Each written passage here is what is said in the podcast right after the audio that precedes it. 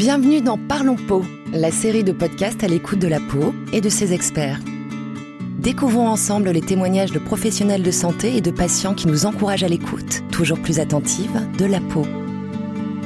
Pour cet épisode de Parlons Peau, nous allons nous intéresser au fardeau que représente l'acné du tronc pour les patients qui en souffrent et l'impact que cela peut avoir dans leur vie quotidienne à travers le témoignage de Frida, jeune chef de projet, qui a souffert d'acné du tronc pendant plusieurs années. Bonjour Frida. Bonjour. Pour commencer, pouvez-vous nous dire à quel âge et comment votre acné du tronc a débuté? Alors, euh, mon acné du tronc, elle a commencé vers mes 14-15 ans. J'ai eu de la chance de ne pas avoir d'acné au niveau du visage. Ça a directement commencé avec de l'acné sur le dos. Au début, c'était pas une grosse acné, c'était vraiment des petits boutons qui faisaient pas mal et qui n'étaient pas très gros. Et c'est au fur et à mesure du temps que ça a commencé à s'étendre. Ça a commencé sur le haut du dos, après j'en ai eu un peu plus au niveau des épaules, mais toujours sur le dos. Et euh, ça s'est ensuite étendu sur le milieu jusqu'au bas du dos. Et à quoi ressemblaient vos boutons? Est-ce qu'ils étaient douloureux? Alors en fait, c'était des boutons qui faisaient assez mal parce qu'ils étaient sous la peau et quand je bougeais par exemple, je les sentais ou encore quand les vêtements frottaient dessus, je les sentais aussi et du coup ça me gênait. Parfois, quand euh, au moment où j'allais dormir, euh, si j'étais allongée sur le dos ou sur le côté, ça appuyait dessus et donc ça faisait mal. C'était vraiment des gros boutons avec du pu et comme ils étaient douloureux, j'avais tendance à les toucher et à les gratter parce que forcément ça me démangeait. Parfois même, je les touchais en fait de manière inconsciente, j'avais tendance à glisser ma main sur le dos et à gratter et en fait euh, ça les exposait et du coup bah après ça saignait. Même si c'était pas des grosses quantités de sang, ça tachait mes vêtements. Donc euh, j'avais tendance en fait à mettre des débardeurs en dessous de mes t-shirts pour protéger mes vêtements. Aujourd'hui, bon, comme j'ai moins de boutons, je mets plus de débardeurs, mais j'ai quand même tendance à faire attention euh, à mes vêtements.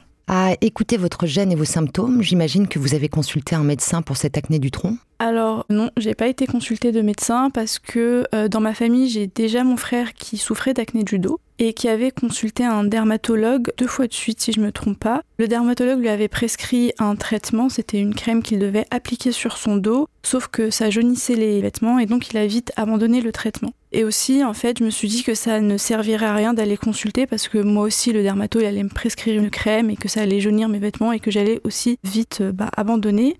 Et une autre raison pour laquelle je n'ai pas consulté le dermato, c'est parce que mon frère a eu l'impression que le dermato n'avait pas pris au sérieux son acné du tronc, qu'il avait un peu négligé. Du coup, j'ai comme eu un blocage. Je ne voulais pas en fait me retrouver dans cette situation, me retrouver face à quelqu'un qui amoindrissait en fait cette acné qui moi je la trouvais douloureuse. Et donc je ne voulais pas avoir à faire face à ça. Alors, est-ce que votre acné du tronc est passé ou est-ce que cela a continué à vous déranger?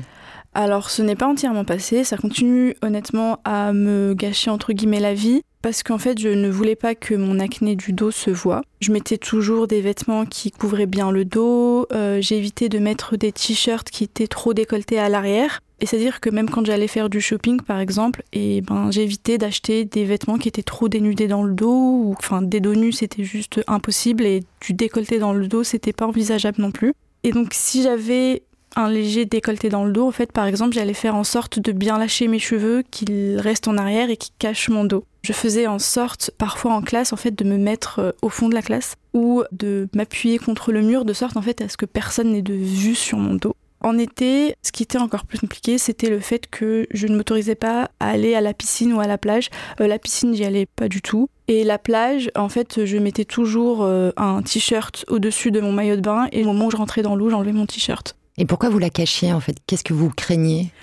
Honnêtement, c'était principalement le regard des autres. Parce que même si moi j'ai eu la chance de ne pas avoir d'acné sur le visage, autour de moi il y avait des personnes qui avaient de l'acné sur le visage et j'entendais les remarques qu'ils pouvaient avoir, ce qu'ils se disaient ah c'est dégueulasse, ah je le toucherai pas, etc. Et j'avais pas envie d'avoir à, faire face à ces remarques moi aussi. Déjà que j'étais complexée parce que moi-même je trouvais ça pas forcément très joli. Je voulais pas que en plus toutes ces remarques que je pouvais avoir sur mon acné du dos pèsent psychologiquement et un impact psychologique parce qu'on sait, surtout à cet âge-là où on est adolescent, on est encore en train de se construire. Donc vous pensiez que l'acné était lié à un manque d'hygiène? Au début, effectivement, je pensais que c'était euh, parce que je me lavais peut-être mal le dos. Mais après, au fur et à mesure du temps, j'ai compris que c'était une pathologie qui n'était pas due à la malpropreté. Mais même si moi, je savais que ce n'était pas de la saleté, je sais que d'autres personnes vont penser que c'est de la saleté et c'était aussi une raison pour laquelle euh, voilà, je continuais à la cacher parce que je savais que tout le monde n'était pas compréhensif, que ce soit au lycée et même à la fac, ça continuait. J'ai le souvenir à la fac où il y avait des personnes qui critiquaient et se moquaient de l'acné du visage d'autres personnes et pourtant on est censé être plus mature.